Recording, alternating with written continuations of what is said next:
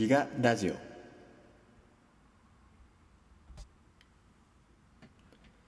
えこちら JDNY、JDNY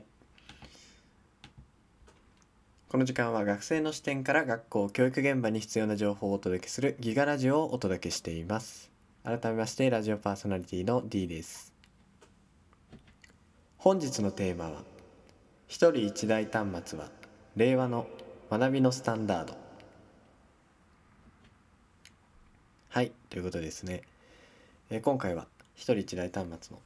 まあ、話をしていくんですけどまあこう自分の時代を振り返ってみて皆さんどうですかねまあ当然あのパーソナリティの 自分の話をまあするんですけどこう自分はまあ基本はパソコン室であのやってるってことが多かったと思うんですよね。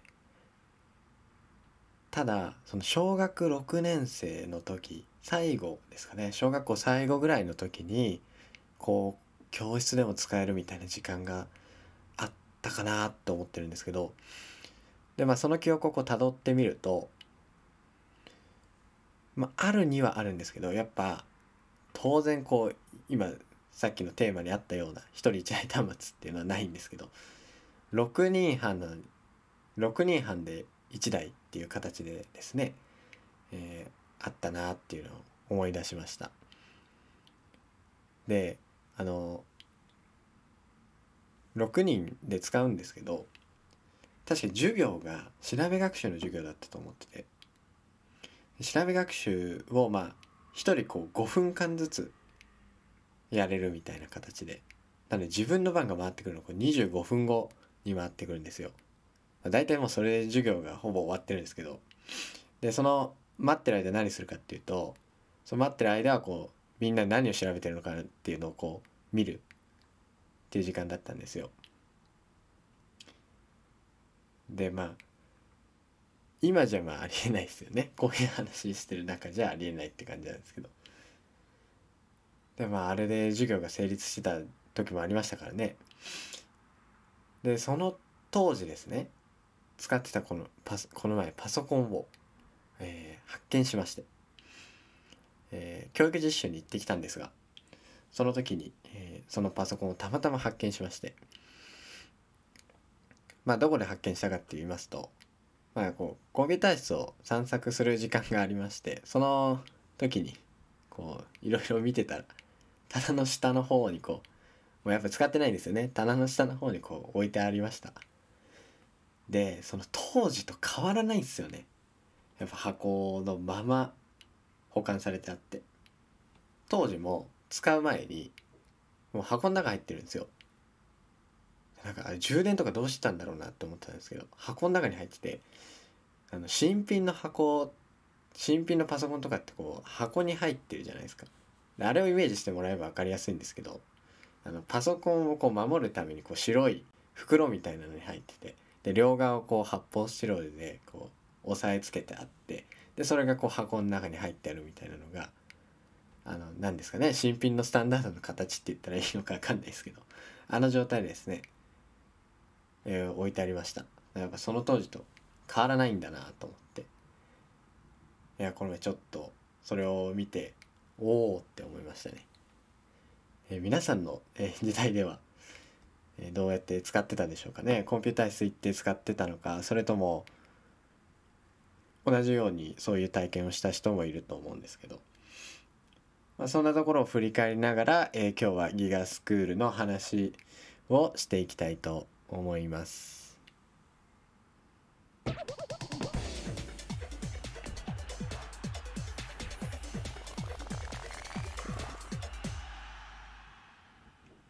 ギガラジオ。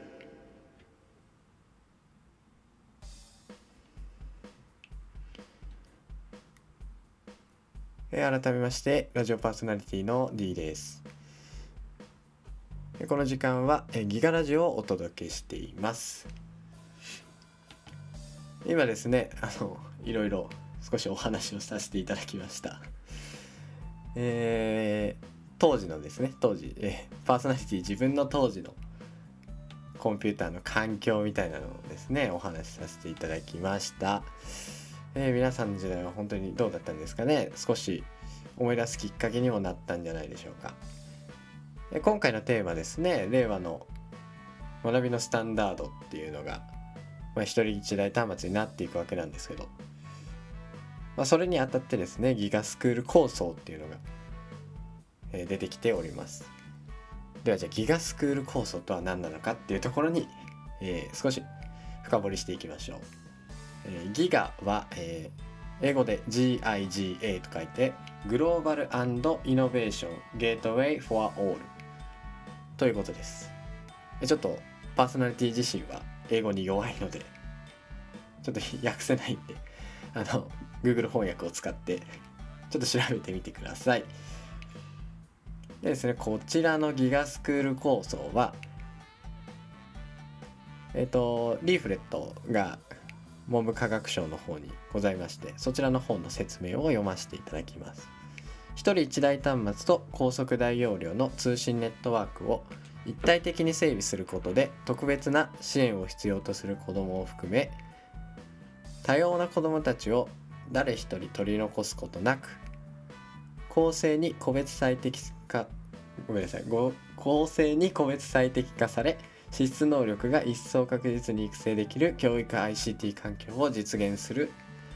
ということだそうです。でまたこれまでの日本の教育実践と最先端の ICT のベストミックスを図ることにより教師児童生徒の力を最大限に引き出すというのが目標に目標というかギガスクール構成になってますね。でですね今現状じゃどうなってるかっていうと学校の ICT 環境整備状況が、まあ、低いんですね全体的に見てもというか日本国内的にも見てもまあ、地域格差もあるっていうのが出てます。で、また学校における ICT の利活用が世界から見てもちょっと低いんですよね。あともう一つ、えー、子どもの学習外での ICT 使用は学習外が多いっていう。これはですね、まあだからネットとかでチャットとかやっぱりできるんですねみんな。あとなんかこうゲームをやるとかっていうのはできるんですけどまあその授業で使ってるかどうかって考えてみると、えー、割合が低いという現状になってます。こちらですねまあそれをまあ、打破というか、まあ、それを改善するためにですねギガスクール構想が打ち出されたということになっています。えー、皆さんはですねえこちらの今ギガスクール構想の説明をして、えどうやって使っていこうかなとか、まあ、いろいろ考えてるのかなと思います。まあ、こちらですねでもけあの、教師と教師自身もこう能力をつけていかなければならないですしあのまあ当然児童にもこう能力をつけてもらわないとまあパソコンが置いてあってもそれこそあの 一番最初に会話あの話させていただいたようにあの調べ学習だけで終わっても意味ないので、まあ、意味ないかは分かんないですけどそれだとちょっとまた利活用的にどうなんだって思うんで。今回はですねクラウドも入ってくるのでそういったところも意識して使っていけたらいいんじゃないかなって思うんですよね。え皆さんはどのようにお考えでしょうか、えー、こちらのラジオをきっかけにですねそういう考えることになればいいなと思うんですけど皆様どうでしょうか？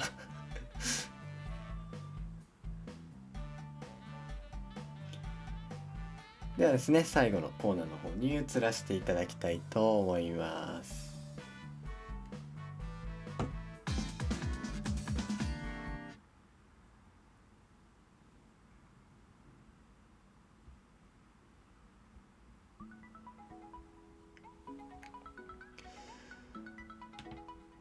えー、今までの時間ギガラジオをお届けしていました。えっ、ー、とですねこちら、えー今日のテーマですは、え今日のテーマですはってちょっとおかしいです。今日のテーマは、一人一台端末は令和の学びのスタンダードとしてやっていき、やってきました。え最後にちょっとタジタジになっちゃって、あららって感じなんですけど。いや、あれですね。あれですね、じゃないです。えー最後にですね、少し、えーお話しさせてください。えこちら、ギガラジオのサイトの方がございましてそっちのギガラジオの方で、えーメッセージを募集しております。えっ、とギガラジオ JDNY の Google フォームの方では、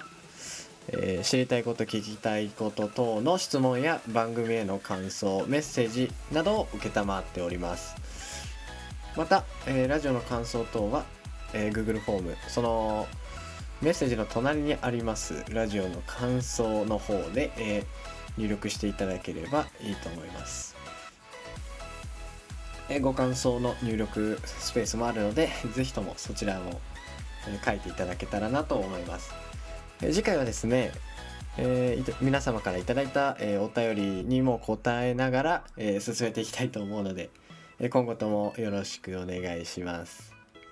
それではまた次回の放送で